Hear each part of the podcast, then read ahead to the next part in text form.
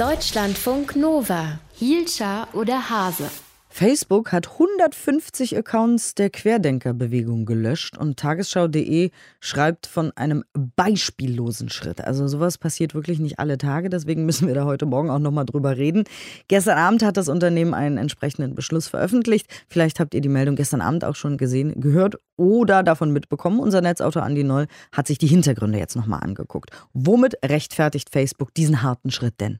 Ja, Facebook hat ja in der Pandemie, in der Corona-Pandemie seine Maßnahmen gegen Falschinformationen beständig verschärft und jetzt greift das Unternehmen weltweit zum ersten Mal auf eine ja selbstgegebene Bestimmung zurück, die man einen koordinierten sozialen Schaden nennt. Also einen Schaden, für die Gesellschaft, der da entstanden ist. Das betrifft äh, Medieninformationen zufolge etwa 150 Accounts, die gelöscht wurden, darunter auch der des Querdenker-Gründers Michael Ballweg. Auch Verlinkungen auf Querdenker-Websites wurden von der Plattform entfernt.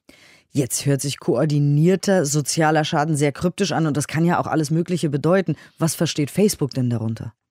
Ja, in der Tat, diese deutsche Übersetzung von Coordinated Social Harm kann irgendwie alles oder nichts bedeuten. Facebook ist sich dessen auch bewusst, äh, wie man an dem langen Blogpost des Sicherheitsmanagers sehen kann, der gestern Abend veröffentlicht wurde. Hier stellt äh, Facebook klar, dass es äh, Querdenken auf der Plattform nicht grundsätzlich verbieten will, aber trotzdem Grenzen setzt.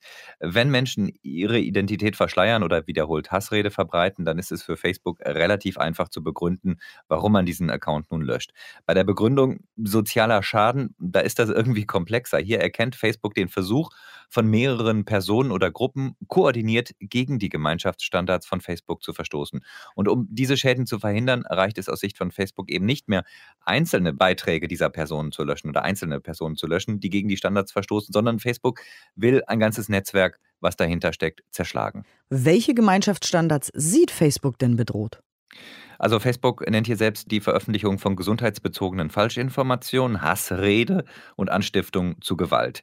Die Inhalte hätten das Potenzial, in reale Gewalt umzuschlagen und auch in anderer Form gesellschaftlichen Schaden anzurichten. Was sagen die Querdenker denn zu diesem Facebook-Bann? Facebook-Bann, der übrigens nicht nur Facebook, sondern auch Instagram äh, betrifft, äh, aber nicht WhatsApp, was ja auch noch zu dem Konzern gehört. Der prominente Querdenker Michael Ballweg, der will rechtlich gegen diese Löschung vorgehen, berichtet die deutsche Presseagentur. Seine Bewegung verliert damit ja auch deutlich an Reichweite, muss man sagen. Allein die Stuttgarter Querdenker-Seite hatte 30.000 Abonnenten äh, auf Facebook.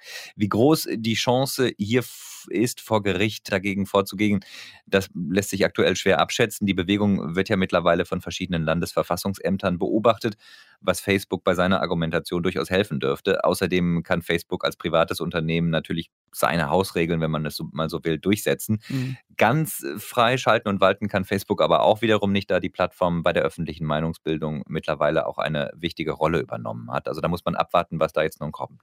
Ist Facebook denn die einzige Plattform, die gegen Querdenker vorgeht? Nein, den Anfang hat YouTube im Frühjahr gemacht, als das Unternehmen den Stuttgarter Kanal Querdenken 711 mit mehr als 70.000 Abonnenten gelöscht hat wegen Falschinformationen. Dagegen gab es dann zumindest keinen erfolgreichen gerichtlichen Protest, denn der Kanal ist bis heute nicht wieder aufgetaucht, den gibt es nicht. Schon damals hat sich abgezeichnet und das wird jetzt sicher in einem noch stärkeren Maße passieren, dass die Querdenker, wie andere Radikale auch, dann auf Telegram ausweichen wo es diese scharfen Kontrollen eben nicht gibt. Dankeschön, Netzautor Andi Noll. Facebook hat richtig viele Querdenker-Accounts gesperrt. 150 nämlich. Wir haben nochmal darüber gesprochen, warum, wieso, weshalb. Und wie immer, es ist kompliziert. Deutschlandfunk Nova. Hielscher oder Hase?